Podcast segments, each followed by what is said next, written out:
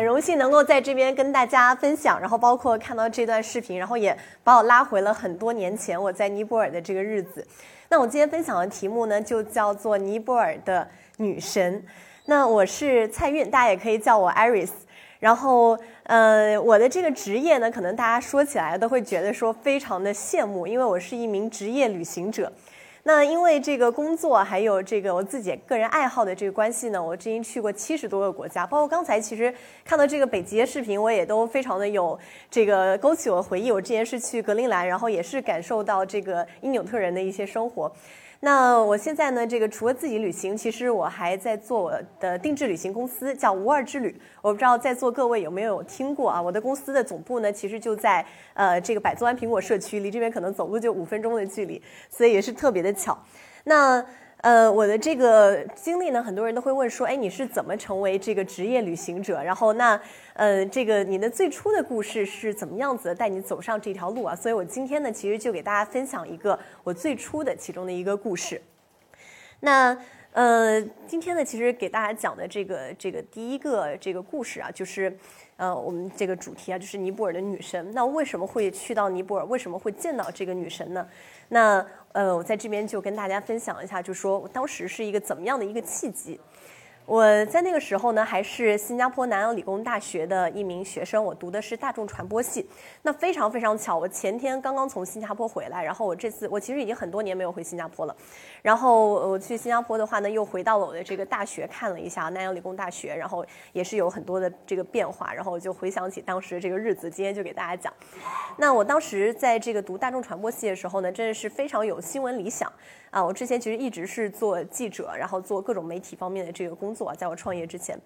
那呃，我有一天的那个时候是大概呃大大二大三的时候，然后我就在网上读这个报道的时候呢，忽然之间就看到一个人物的专访，啊，就是我刚才给大家看到的这个我的老板，他叫昆达 Dixit，啊，他也是其实在我成长路上都有影响很大的这么一个一个贵人吧。那当时我看到他的这个人生故事呢，然后我就觉得说。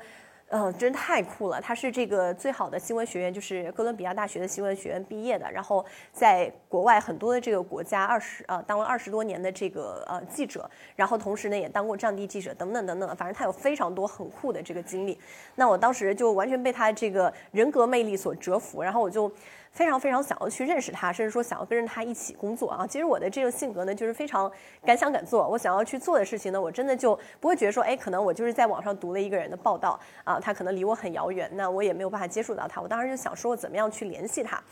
那所以呢，我当时就是呃，立刻就搜到了这个《Nepali Times》尼泊尔时报的网站，因为他是在他四十多岁的时候呢，回到了他的家乡尼泊尔。那时候他其实已经功成名就了。然后呢，他就用他的这个呃影响力和他的这个财富，在当地成立了他自己的一个媒体王国。然后同时呢，他还担任他旗下的这个《Nepali Times》，是专门给当地的这个政商，就是比较高阶层的这个人读的一个英文的报纸啊，比较有权威性的这么一个报纸。然后他自己也担任主编，所以我就找到这。这个报纸的网站，然后我就就是上面它有这个联系的邮箱嘛，然后我就很快的改了简历，然后第二天呢，我就把这个简历和我这个整个这个缘由吧，然后我想要去做的事情，我就发到这个邮箱啊。当然，如大家所想的，就是石沉大海嘛，就可能等了几天，等了一个礼拜、两个礼拜，然后也没有什么回应啊。我当时就想说。那不行，我还得还得再试一下，对吧？然后我又去打开他的网站，然后他上面还有一个联系电话，但是本地的一个电话。然后呢，我就就是呃，当时还没有这么方便啊，买了一个这个这个国国际的这个电话卡。然后呢，我就去给他这个打电话。然后呢是啊，后来我知道是他的这个秘书接的，他的秘书呢英文也没有非常的好。然后呢，他就就是呃，就是我很很努力的，就包括那个电话信号其实也挺不好的，然后就很努力的跟他沟通。后来他大概明白我我的意思了，然后呢，他就终于把我转接给他的这个主编啊，就是昆达 Dixie 本人。然后我就非常的激动，然后在电话上面呢，我就就是很有点语无伦次吧，又很努力的抓住这个机会啊，然后我就介绍我自己，我是谁，然后我是怎么了解到他的，我想要去做什么，然后就王婆卖瓜的推销了我自己一番。那他当时呢，也就是他非常和蔼，然后就是很耐心的听了我讲的这些东西，然后呃，他就就是跟我呃说了很多东西啊，但是具体是什么，我现在肯定已经不记得了，但是我就记得印象很深，说他说了一句话，说你来吧，因为我觉得你非常像我年轻的时候很有冲劲、很有热情的样子。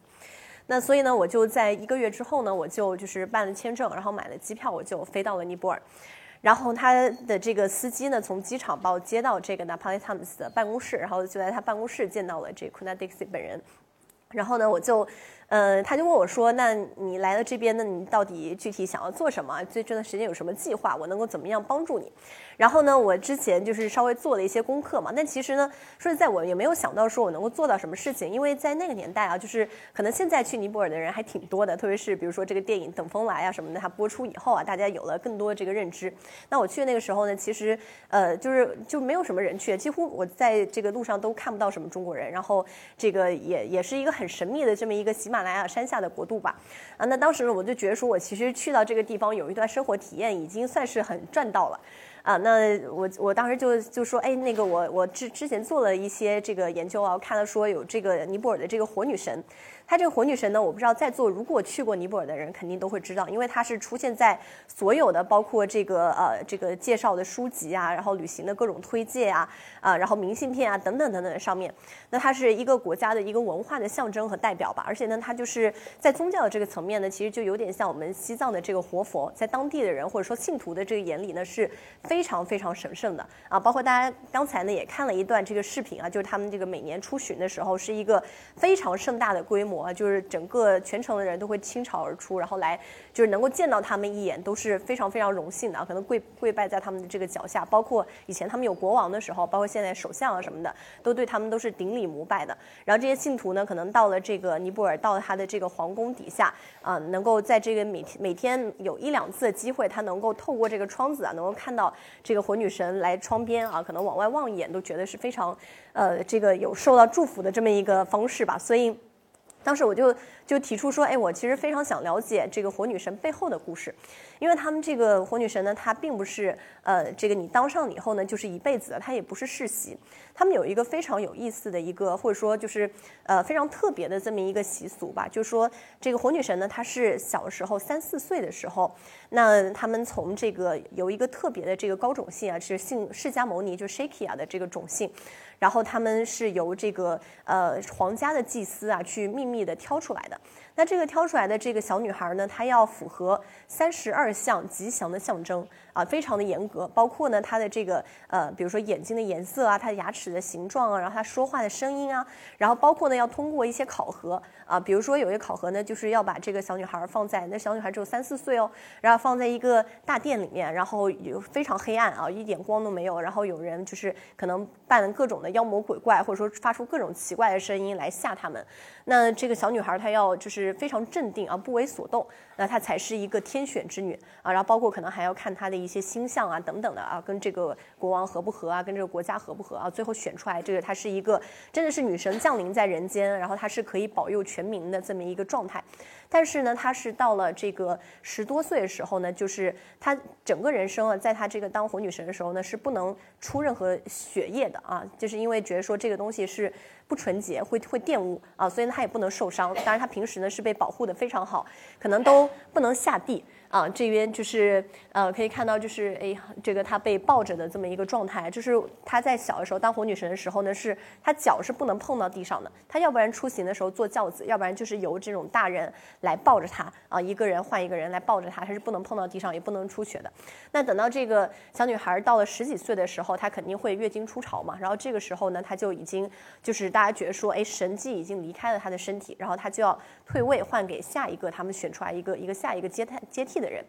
那这个传统呢，本身就是就也也也没什么，对吧？但是呢，对于这个火女神本身来说呢，其实你站在她的这个角度想一下，那她从小的时候，可能从她懂事的时候。她就觉得自己是一个女神，然后所有人都来膜拜她，对吧？然后她每天的这个这个日常呢，她就是早上起来，然后画一个非常典型的就是很浓艳的这种女神的一个装扮，啊，然后他就是呃会完成一系列的这个宗教的一些仪式，然后包括可能去呃接见一下他的信徒啊等等的。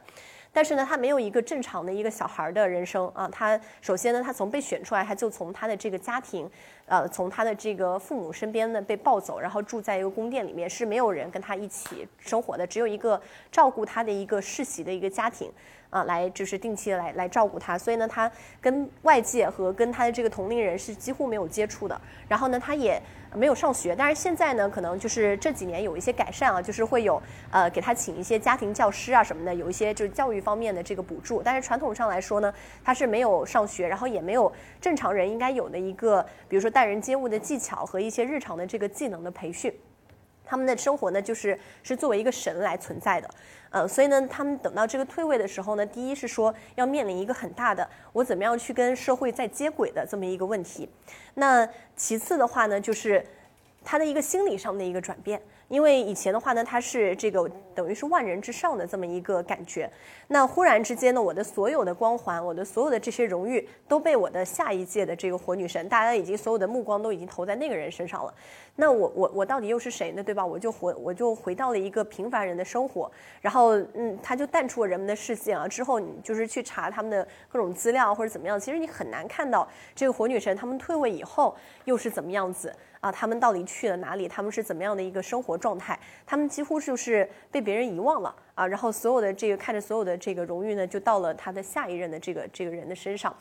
那而且呢，他们这个有一个传统的这个想法呢，是说，因为他们是火女神，虽然非常崇高，但是呢，我不能娶火女神啊，因为这是对神灵的一个玷污。他这个所有的这个厄运呢，可能会降临在这个男的身上，所以大部分的这个火女神呢，在历史上可能现在有个别非常开明啊，他们也是就是能够过上这个比较呃所谓的这个正常人的生活吧。但是呢，大部分他们其实是没有办法去结婚的，其实他们心想，嗯，所以呢，就是这个中间是存在非常多的争议啊，包括很多这个特别是西方的这个人权组织呢，其实是对这个东西呢一直是非常有争议的。那我当时呢就了解到这么一个情况以后呢，我就跟我的这个主编提出来说，我非常希望了解说，哎，可能。不是他们在位的时候，而是他们退位了以后，他们到底是一个什么样的状态？我有没有机会去接触到这样子的一个火女神？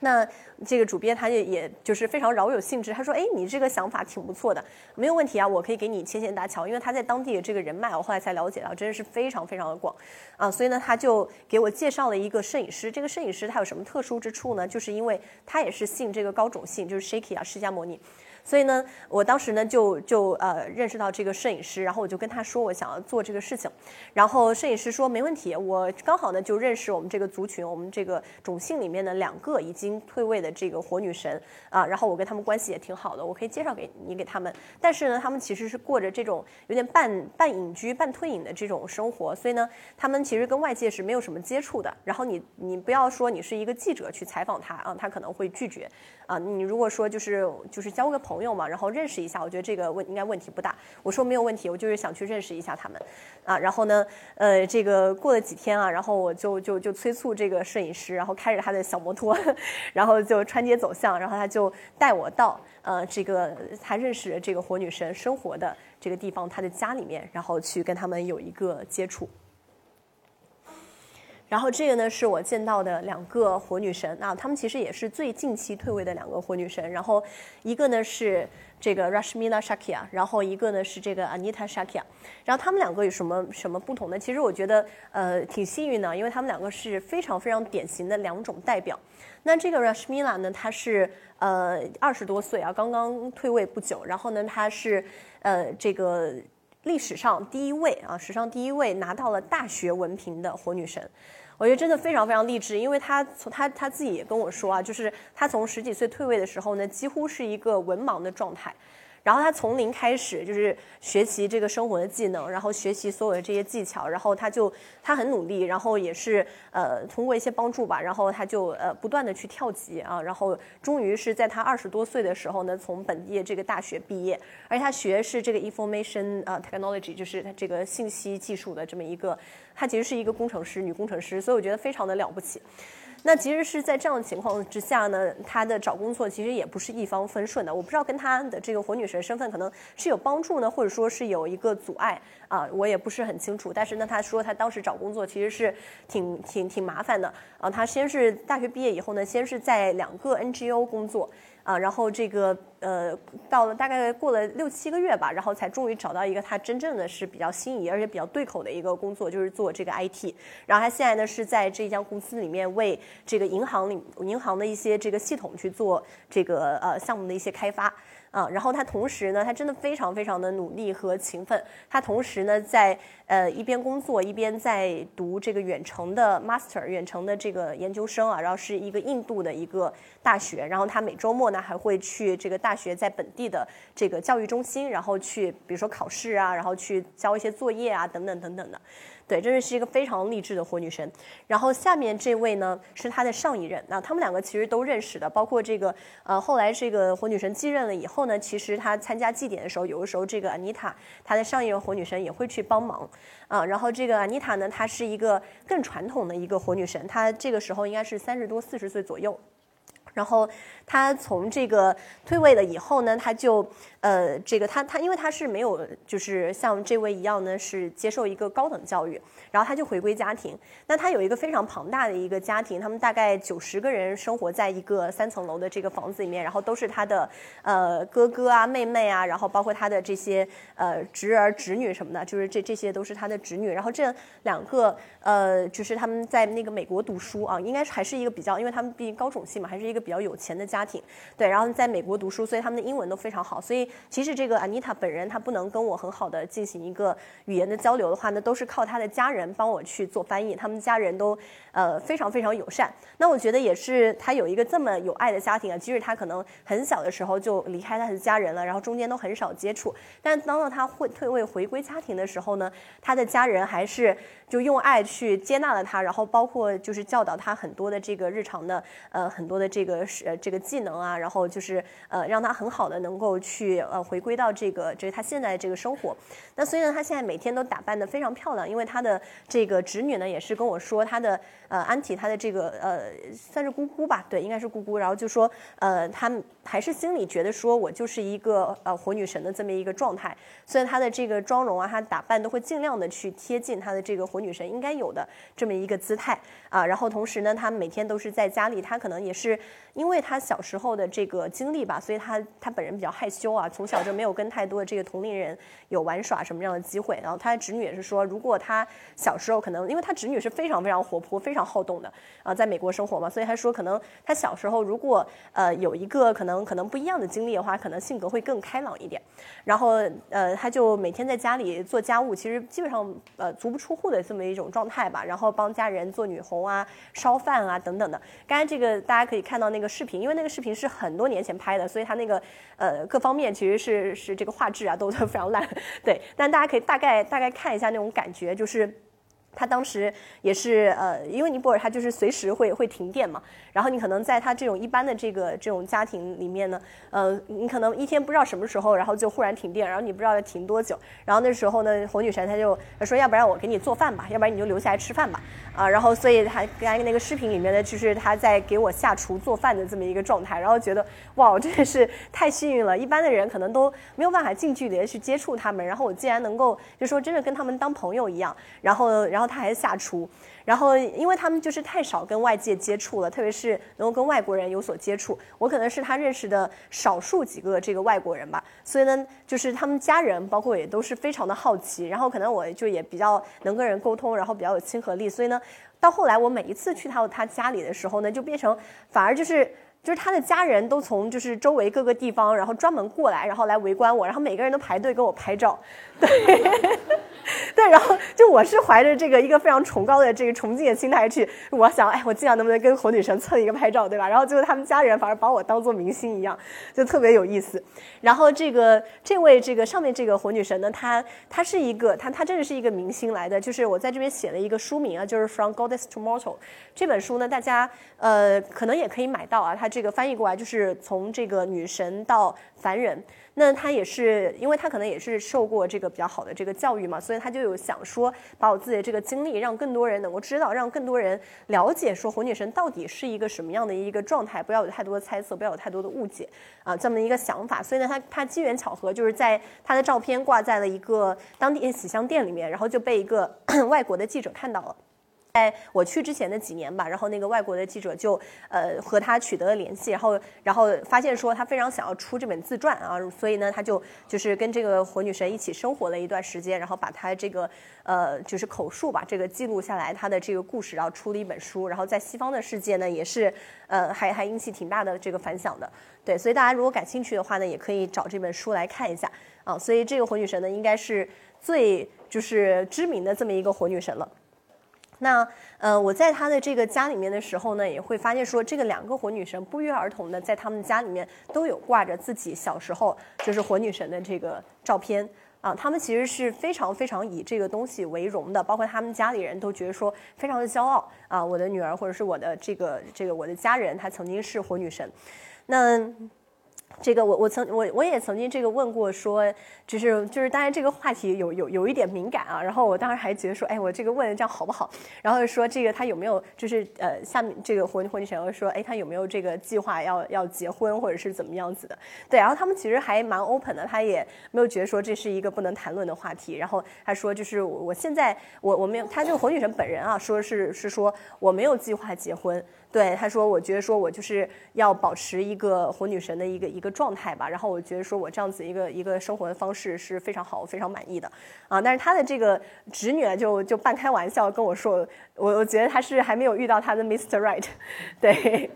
所以。对，就是，嗯，反正从我就是跟他们的这个接触里面呢，我就发觉到说，就是他们其实是非常珍视他们之前的这样子的一个生活的经历。那这个上面这个 Rashmina 他就跟我说的一句话啊，其实我还蛮触动的。我问他说：“你你就是到现在你是一个大学生，然后你在这个公司里面当 IT 工程师啊，就是很多人都是想象不到这样子的一个呃一个转变吧。然后说你是怎么看待你之前的这个这个那段的人生的？然后他说他。觉得非常非常的幸运啊！他觉得说他自己就像活了别人两辈子一样。他想起他之前的这个小时候的故事，就好像是上辈子的发生的事情啊！他觉得他这一生非常非常的值得。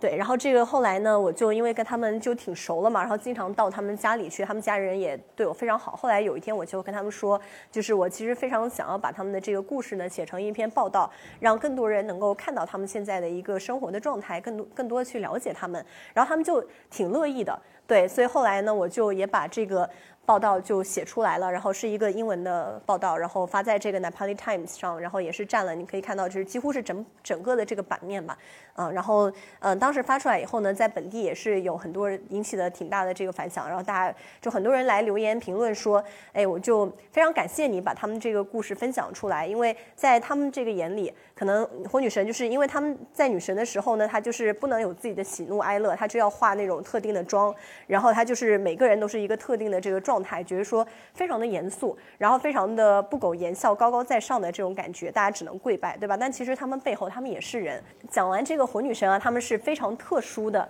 这么一个人群。那接下来就是，其实我觉得说，今天我讲的这个尼泊尔女神，她并不是指指这个火女神本人。那其实这个每个人呢，我觉得她都是有可能成为这个自己的女神的。那包括尼泊尔有很多普通的这个女孩，对吧？她们是一个什么样的这个生活状态呢？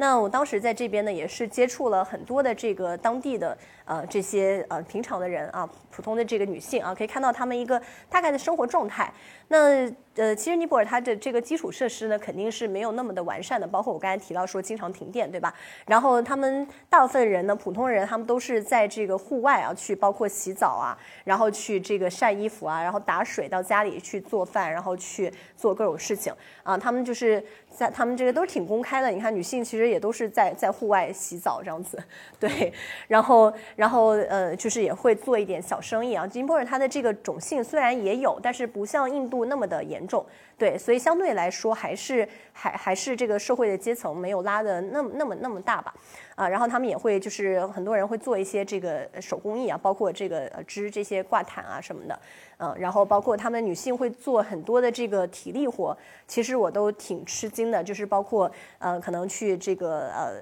采摘一些东西啊，在在野外，然后包括就是很多工地里面。啊，因为我有去到他们这个皇宫的这个修缮工程，有一些是不对游客开放的地方，因为我当时是记者记者嘛，所以我可以去采访。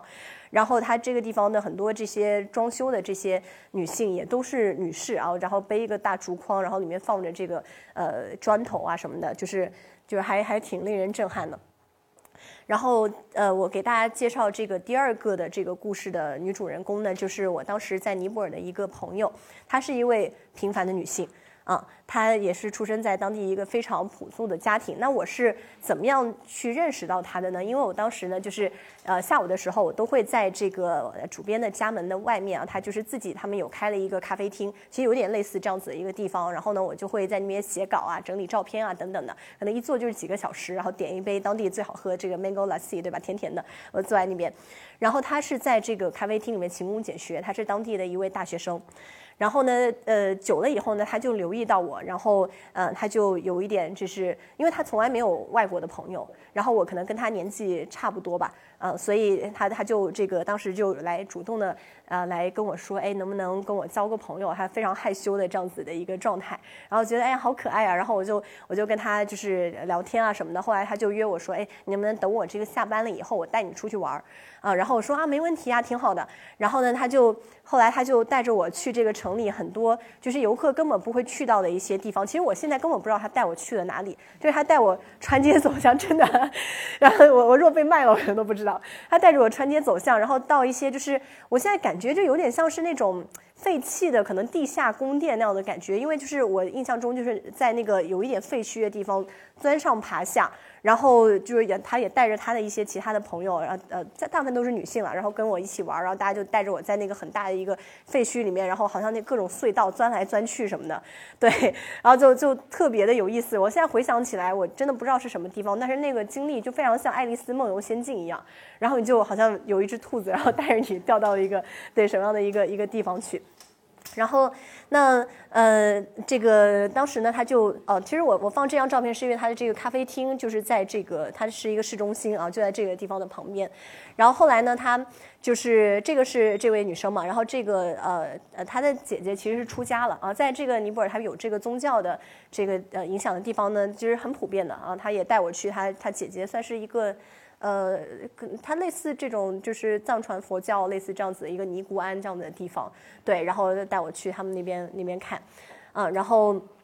包括后来有一天走过这个街巷的时候呢，就中间这这边啊，然后，嗯，他就类似这样子一个房子，然后他他就他就跟我说，哎，这个其实就是我的家，然后我就很好奇嘛，然后我就跟他说，哎，有没有机会可以去你家里面看一看？然后他就忽然就是就是很很很腼腆，然后后来我就了解到说，他其实那个时候他是呃很很很担心我会有点歧视他，因为这个其实就是他们普通的这个人家里啊，虽然很多这种雕花，它很多那个窗户其实是那个木雕啊，很古老很。漂亮，但是已经可能一百一百多年了，然后就非常的这个里面都是很昏暗，然后就是非常破的这么一个家里边，可以这么说。所以他当时就觉得说，哎，我作为一个外国人会不会看不起他？啊，所以他第一次呢就没有带我进到他家里面。但后来我们相处了久了，他可能对我就比较信任，而且也觉得说我我不会就是看清他，所以他后来就主动邀请我说，今天能不能来我家做客？然后我就很开心，然后我就去到他家里面。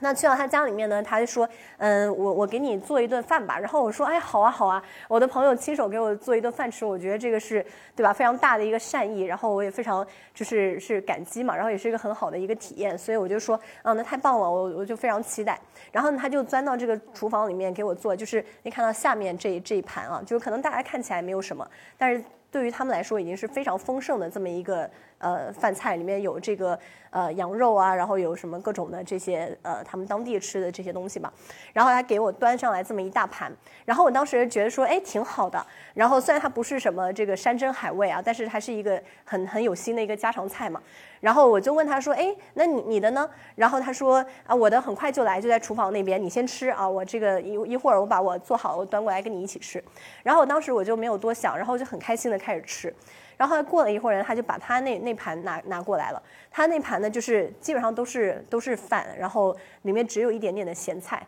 就不像我这边就是有这么多的这个种类啊，还有肉啊什么的。然后我我我期待其实是说他拿了这样另外一盘嘛，对吧？然后拿出来跟我一起吃。但我我直到他拿了他手上那碗饭，我才发现说，其实这个不是他日常的一个状态。他平时就是吃一碗米饭，或者说当地他吃的一种就是呃那种干米片那样子的一些感觉，然后就是配一些咸菜，嗯，他他是吃不起，他平时可能是吃不起肉的，然后他就拿了那么一碗，然后非常开心的坐在我旁边，然后那一刻我就忽然之间觉得非常非常的内疚，我说就是原来他拿这个可能全年最好的一个东西，全家最好的东西来招待我，然后我一点都没有珍惜，然后我就非常开心的开始吃了，我也没有想到说他自己到底吃什么，对吧？他能不能吃得起这个东西？然后来这个在那个临走的时候啊，然后呃我还在想说，我当时其实。呃，这个还是有一点，就是觉得说，哎，我是有一点点居高临下这种，对吧？我是一个呃一个比较发达社会的人，然后我的这个经济上面肯定比他们是好很多的。然后我当时呢也带了一些，就是送给当地朋友提前准备的一些小礼物，然后包括呢我可能一些日常用品，然后但是是挺新挺实用的。然后我当时就准备了一一堆这样子的东西，然后我就想留给他，我就觉得说这个东西可能对你会很有帮助。然后他收了以后呢，第二天，然后他就忽然联系我，他说，他说我我们我们来送你。然后他就他和他的弟弟两个人，然后就专门买了那个当地的手工艺品，非常崭新、非常漂亮的这个手工艺品，啊，肯定花了他们不少钱。然后买了两个人，他们两个还就是互相来猜，说，哎，你送给他什么？你送给他什么？这样子很开心的在那边互相猜，然后把他们就是这个礼物，然后要送给我。那我我当时呢就会觉得说，哦，原来他们他们真的是觉得说我们完全是平等的。这么一个状态，他们并不觉得说，我的经济条件肯定比他好太多了，对吧？那他并不觉得说，就是你要来帮助我，你给我这个东西呢，就是我我就要无条件的就接受。你给我东西，OK，我可以收着，但是呢，我也要回馈你，我也要买很好的东西来还给你。他们就是一个非常平等的这么一个状态和心态，所以这个事情呢，其实也让我当时是挺震撼的。然后我也觉得说很不好意思，让他们还花专门花钱去给我买了这个礼物。然后，呃，这个第三个这个故事呢，其实我今天讲的都是尼泊尔的这个女性嘛。那这个第三个女性呢，也是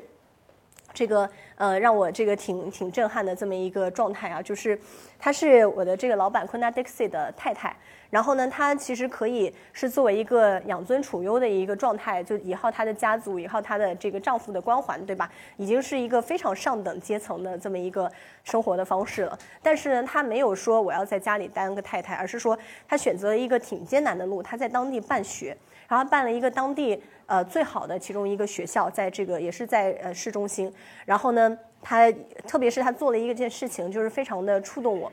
他是在这个尼泊尔的这个山区里面啊，去每年挨家挨户的去找这些牧民啊，他们的这些非常贫困的家庭的孩子，他们这个孩子呢可能是完全上不起学的啊，然后他们就每年呢就是呃去找这些很有这个天资的这些孩子，然后去把他们免费的带到首都加德满都来，然后给他们提供免费的住宿、免费的教学，让他们能够在这边上课。啊，然后把他们培养成才，让他们能够可能长大了以后呢，回去就是更好的去建设他们的家乡吧。他们有专门的这么一个班级啊，就是就我照片上面的这些，然后我当时呢就是呃这个。当这个白天当记者了以后呢，然后晚上的时候呢，我就会去到他们的这个呃学校里面，然后去算是做义工吧，啊，然后他其实也没有对我有太多的这个要求，他就说，哎，你可以跟这些孩子们讲讲英文，对吧？然后提升一下他们的英文，然后另外的话呢，就是讲一讲你在外面的一些经历，你的外面的一些故事，然后让他们知道说，其实有一个更大的世界。啊，所以我当时呢，就是晚上的时候就会去跟这些孩子们在一起，然后他们也都非常的可爱，他们就是都。也很很欢迎我，然后每天都非常热情的叫我 Miss Miss，然后每天晚上我到那边，有时候我可能去的时候稍微晚了一点，然后我跟他们一起吃晚餐，他们一定要等到我来，然后才一起跟我一起吃饭啊。然后他们当地人其实很多是用这个不用餐具，是用手的，然后他们会专门给我准备那个餐具，但我就我也跟他们一样不用餐具，然后他们就很高兴，然后就笑起来露出这个大白牙一样。那这个就是昆娜太太呢，她也是就是用她的这么一种。理念吧，然后用它这个不只是一些物质上面给他们提供这个帮助，然后也是精神上面给他们很多很多的这个引导，然后能够真正的就是为家乡去做很多这样子的这个回馈啊，然后我觉得也是非常非常了不起的这么一位女性。对，然后这个就是我在尼泊尔的呃一些生活，然后当时呢其实时间也不是很长，但是对我来说呢也留下了一个非常非常深的一个印象，包括对我后来其实也产生了很大的一个影响。那我后来呢，就是又呃，我先是在新加坡工作了一段时间，后来呢，我就呃放弃了新加坡的身份，然后放弃了新加坡的所有东西，我就决定回国，因为我看到国内就是有非常呃大的一个发展，然后看到有非常非常多好玩的事情，然后我就觉得说我我一定要回来看一看。啊，所以呢，他也促使我说，就是能够就是下这个决定吧，从零开始。然后我在回国中间呢，我还做了一个很有意思的一个事情，就是我飞去亚欧边境的伊斯坦布尔。然后在当时这个习大大还没有提出“一带一路”的时候呢，就非常巧我走了这个丝绸之路，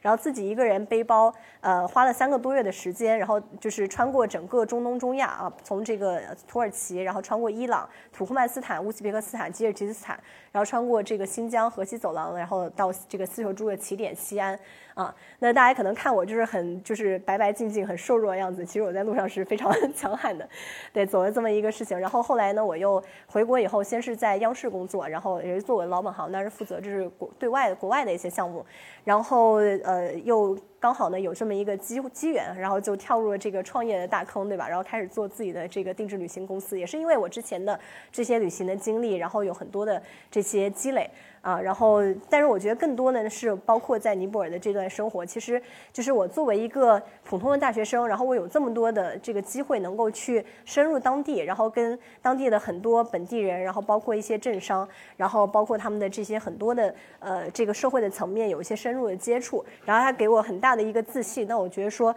我只是一个大学生，但是我到了一个国外的媒体，我居然能够做到这么多的事情，对吧？其实对我的这个整个自信的这个塑造呢，是非常非常重要的这么一个经历，然后然后也能够让我后来再去有这样子的一个决心和有这样的自信，能够去做这么多啊，可能跳出这个框框，然后做一些很不安全的这么一些事情。